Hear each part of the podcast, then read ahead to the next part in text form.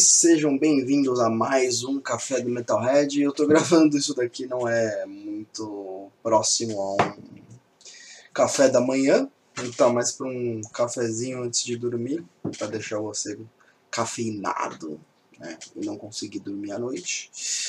É, para todos aqui que estão essa insônia aqui com o pai, eu fiz algum apanhado de algumas notícias, um apanhado de algumas notícias extremamente importantes essa semana que não poderiam passar batidas, né?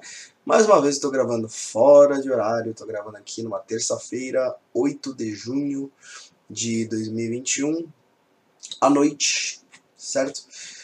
E não vai ter muita edição, tá? Só vou passar alguns recados também ao final, né? É, antes de tudo, eu sou o economista Metalhead, vocês já me conhecem muito provavelmente.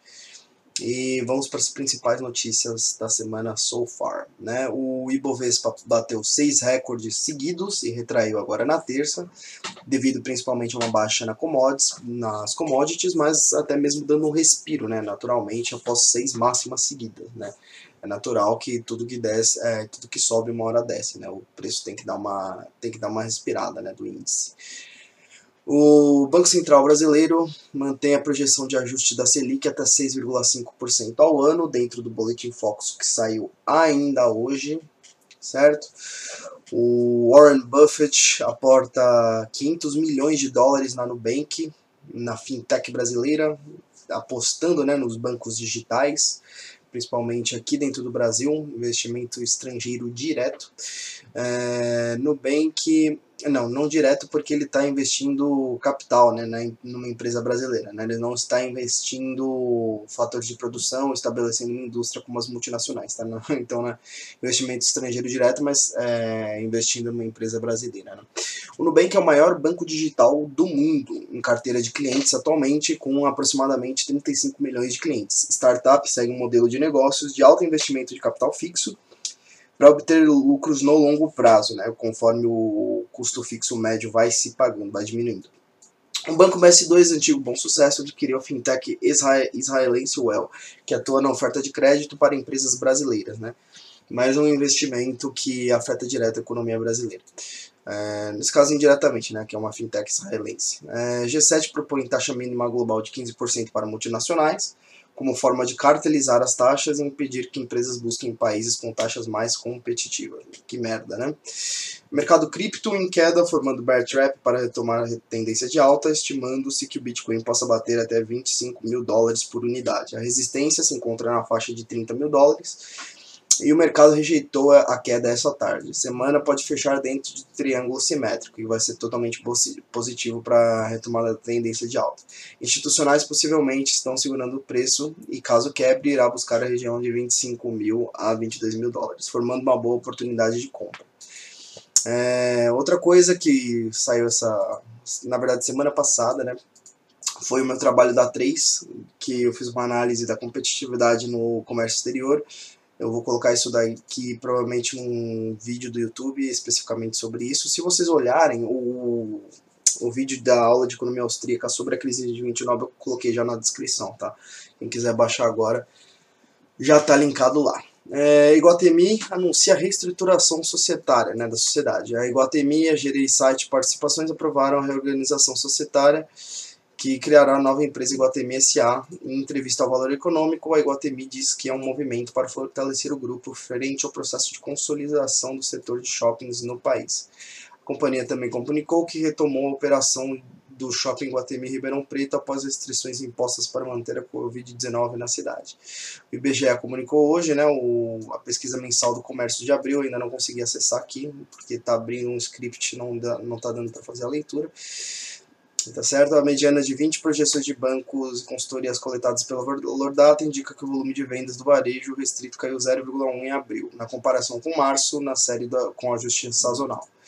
Em março, a queda foi de 0,6%, o intervalo das estimativas para abril varia entre 3,5, menos 3,5% e mais 2,5%.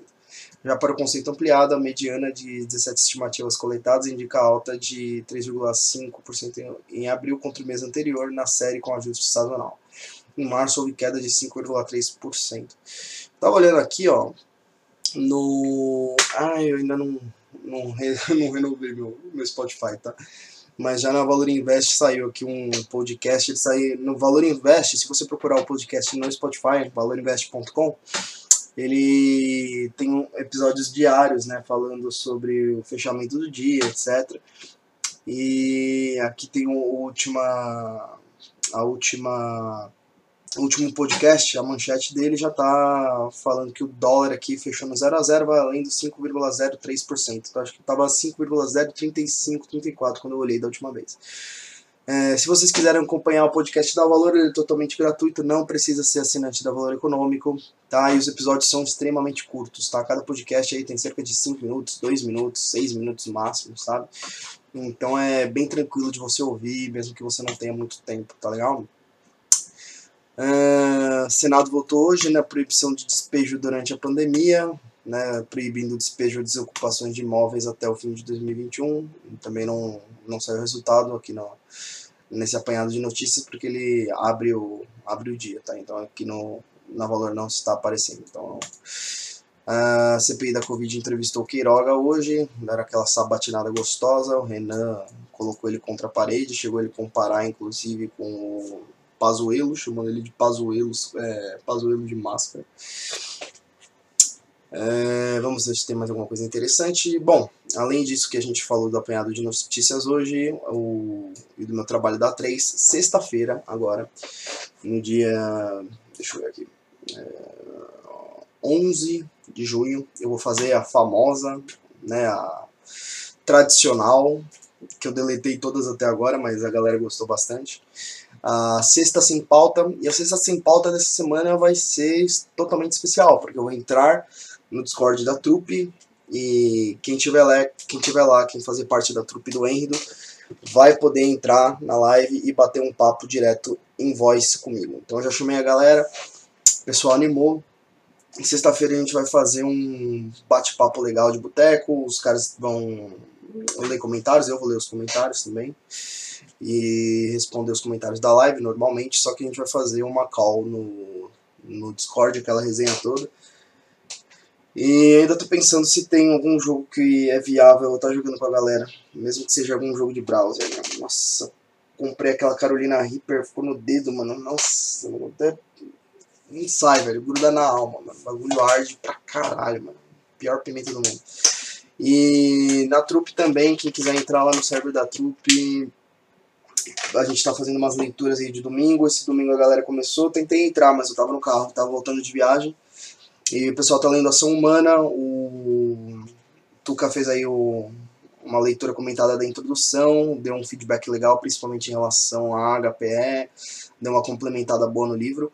Então, quem quiser aproveitar, aproveita que está no começo, introdução é, é, tranquilo, vocês já podem começar do, do capítulo 1, é um livro muito longo, então é interessante fazer essa leitura em conjunto. E as lives vão ser gravadas, eu não sei se o Endo vai disponibilizar essas lives, tá? Mas vale a pena dar uma olhadinha lá, beleza? Então vamos ficando por aqui, esse foi o café do Metalhead, um café um pouco tardio, café da insônia.